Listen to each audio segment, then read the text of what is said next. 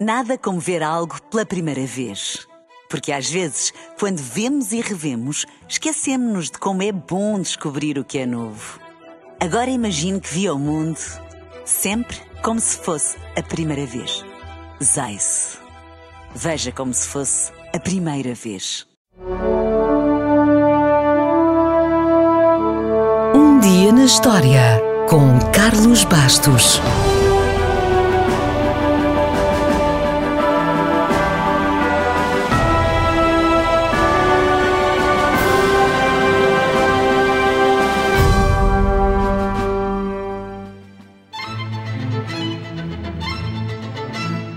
Neste dia, em janeiro de 1569, estava toda a gente excitada e nervosa em Inglaterra porque faltavam poucas horas para se realizar um evento nunca antes visto à escala nacional: uma lotaria. Há séculos que existiam lotarias, mas já lá vamos. Mas não a esta escala. Esta história começou no momento em que a Rainha Isabel I quis dinheiro para consertar e reformar os navios e os portos ingleses para aumentar o comércio e, ao mesmo tempo, tornar o país mais preparado para a guerra. Portanto, a rainha precisava de dinheiro e primeiro pensou em aumentar os impostos. Mas os seus conselheiros disseram-lhe que a opção de aumentar os impostos seria muito impopular. Tinham razão.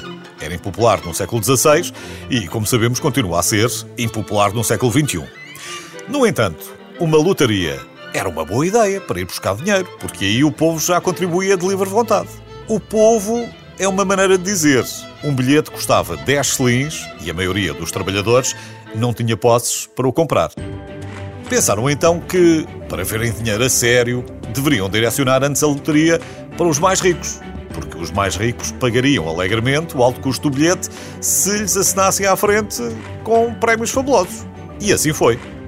O primeiro prémio foi de 5 mil libras, o equivalente a muitos milhões hoje em dia e o décimo prémio, por exemplo, rendeu ao vencedor 200 libras. Os prémios deveriam ser pagos, em parte, em dinheiro, e a pronto, e em parte, em pratos, tapeçarias ou linho da melhor qualidade. A loteria foi anunciada em todo o país e foram disponibilizados mais de 400 mil bilhetes. A loucura foi tal que era impossível que não despertasse a cobiça do povo. E se o trabalhador comum não podia comprar um bilhete, a solução era óbvia e ainda hoje utilizada. Juntavam-se em grupos e faziam uma vaquinha. Assim, os bilhetes foram todos vendidos e no dia 11 de janeiro de 1569 a lotaria foi finalmente sorteada pela própria rainha nos degraus da Catedral de São Paulo, em Londres, diante de uma enorme multidão super animada. Disso temos registro nos livros de história, mas infelizmente não há nenhum registro sobrevivente com o nome do vencedor. Esta primeira lotaria nacional tinha ainda outra particularidade. Oferecia, tal como no monopólio dos nossos dias, um cartão você está livre da prisão. Ou seja, por uma semana, se tivesse um destes cartões, não ia parar à prisão por qualquer crime cometido, exceto pirataria, assassinato ou traição. Tirando isso, estava completamente à vontade.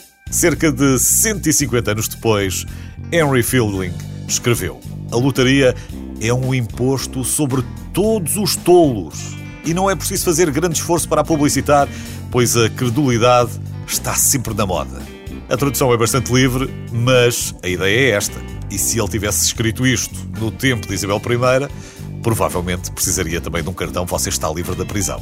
Alguns historiadores acreditam que a Grande Muralha da China foi construída em parte com dinheiro arrecadado com uma lotaria mais primitiva.